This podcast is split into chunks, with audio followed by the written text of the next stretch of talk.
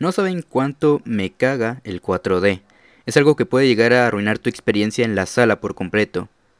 Pero, si tienes la bendita suerte de tener un cine 4D en tu ciudad, hazte un favor y mírate esta joya.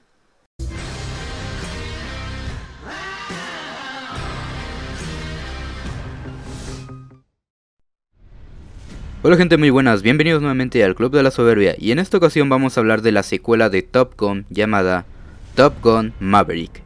Esta película dirigida por Joseph Kosinski y estelarizada por Tom Cruise nos cuenta la historia del capitán Pete Mitchell, alias Maverick, un reconocido piloto que tiene la misión de entrenar a la próxima generación de pilotos de la Academia Top Gun y prepararlos para una misión que podría poner en riesgo la vida de todos. Al parecer este es un gran año para las películas con historias sencillas. Lo hemos visto últimamente con The Northman, con el episodio pasado de Chip y Dale al rescate, y ahora con Top Gun Maverick. Ya que como dije en la sinopsis, lo que conté es lo que hay.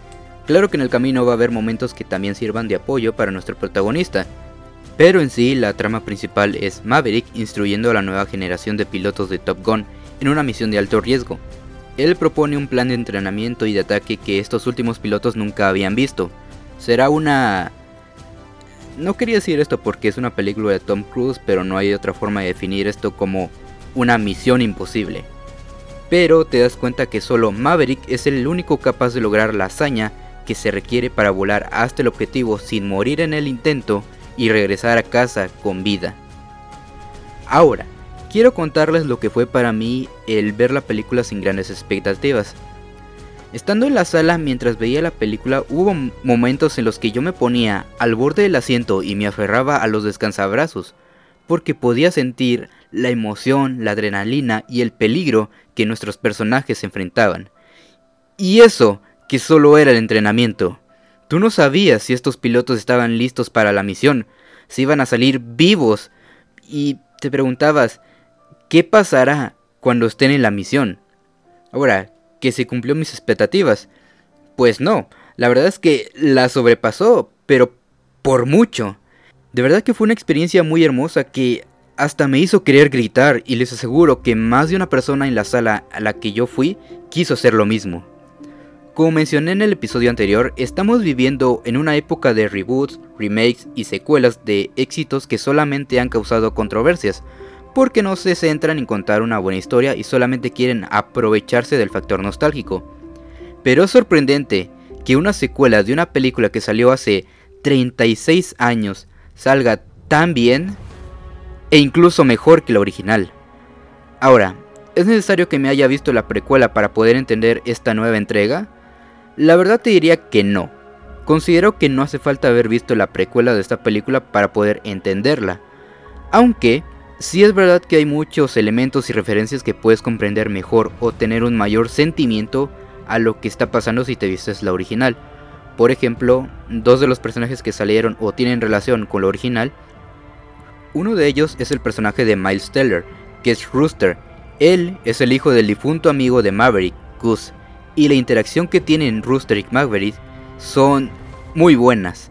Ambos conflictuados por un pasado que justo como la película nos muestra, deben aprender a dejar ir. Y, hablando de esta frase, el otro personaje relevante de la película es ni más ni menos que Iceman, el personaje de Val Kilmer, actor del cual ya hablé en este podcast en anteriores episodios, es más, incluso lo mencioné en el anterior episodio. Eh, les explico rápido por si no entienden bien el contexto de todo con Val. Resulta que Val Kilmer fue uno de los mejores actores que habían existido en su época, Desafortunadamente un cáncer en la garganta le surgió y tras una operación él perdió la voz y ahora ya no puede actuar. Se dedicó a dar conferencias y recordar a las personas lo que él alguna vez fue. Les recuerdo que todo esto lo pueden ver en el documental Val para más detalles, pero volviendo con la historia, no saben lo mucho que se tuvo que insistir para que Val Kilmer apareciera en esta película. Y cuando vi que este hombre apareció me dio una extraña sensación en el corazón y Dios mío, la escena que tienen Iceman y Maverick en su reencuentro es tan hermosa que incluso me hizo llorar. Fue lo mejor de la película. Y hablando de los otros personajes de la película, puedo decirles que me cayeron muy bien. por ejemplo, los pilotos. Sí, son egocéntricos y todo lo que tú quieras, pero tienen su gracia. Desde Phoenix, que es la única mujer del grupo, o incluso hasta Hangman, que es un patán absoluto. Pero sabes que todos quieren luchar y demostrar que están listos para la misión. John Hamm y Jennifer Connelly también son increíbles aquí, realmente no tuve ningún problema con los personajes. Y claro, no podemos olvidar el desempeño y compromiso que Tom Cruise hace para cada una de sus películas. Es posiblemente la mejor estrella de acción que tiene Hollywood, y no por nada digo esto, ya que ha demostrado en anterior cinta su compromiso por hacernos sentir todas las escenas que él realiza.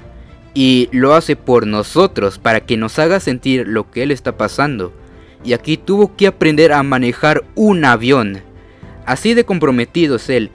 Y no sé qué hará después, me imagino hacer alguna escena de acción en el espacio o algo así de alocado. En conclusión, esta es una belleza de película, que disfrutarán de principio a fin. Y realmente no encontré nada malo que decir de ella. A veces así pasa, porque vaya que Mayo me terminó sorprendiendo, ya que un día pude ver una porquería como la secuela de 365 días, y como otro pude ver una joya como Les Top Gun Maverick.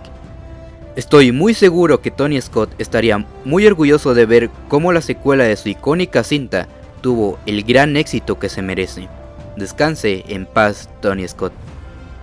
En fin, de verdad espero que puedan ver esta película porque la verdad es sin pedos de las mejores películas de acción que vi en mi vida. Además de poder disfrutar de una excelente fotografía que te hace apreciar cada detalle que ves en pantalla.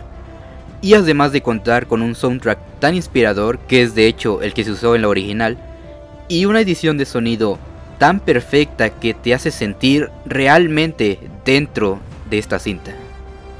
Mi calificación para Top Gun Maverick, mejor conocida aquí en los Méxicos como Misión Imposible pero con avioncitos, es un absurdo 10. Pero bueno, esa fue mi opinión Cuéntame qué te pareció si es que ya la vistes y qué esperas del futuro de las películas de acción. Pero bueno gente, yo me despido. Nos veremos en otra reseña mamadora. Esto ha sido todo de mi parte. Yo soy Dante y esto fue El Club de la Soberbia.